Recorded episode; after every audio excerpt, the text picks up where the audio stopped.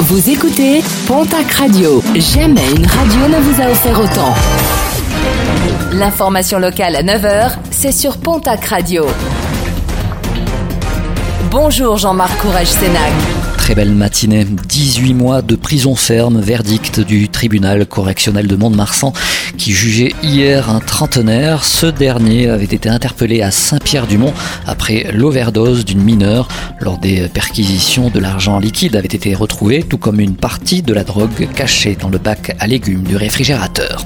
Passage par la case tribunal pour un automobiliste gersois dimanche dernier. Ce quadragénaire avait euh, tenté de se soustraire à un contrôle de gendarmerie à Florence.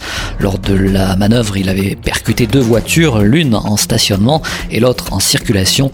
Un automobiliste qui roulait avec 2,4 grammes d'alcool par litre de sang.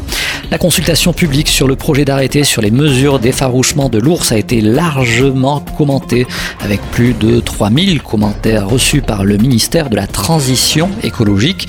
Ce nouvel arrêté prévoit notamment d'exclure les tirs d'effarouchement au cœur du parc national des Pyrénées. L'usage de cartouches à double détonation y est aussi précisé. Une synthèse des réponses sera prochainement publiée.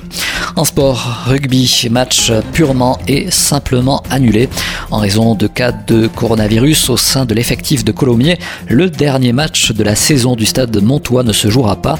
Pas de report, une annulation pure et dure puisqu'il est impossible de reporter ce match à une autre date.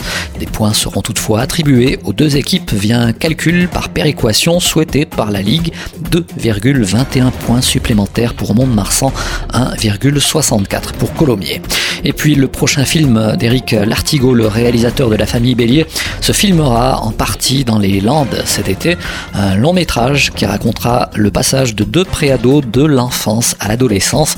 Une vingtaine de jeunes figurants sont recherchés, des figurants âgés de 6 à 14 ans. Candidature envoyée par mail castingbordeaux.hotmail.fr.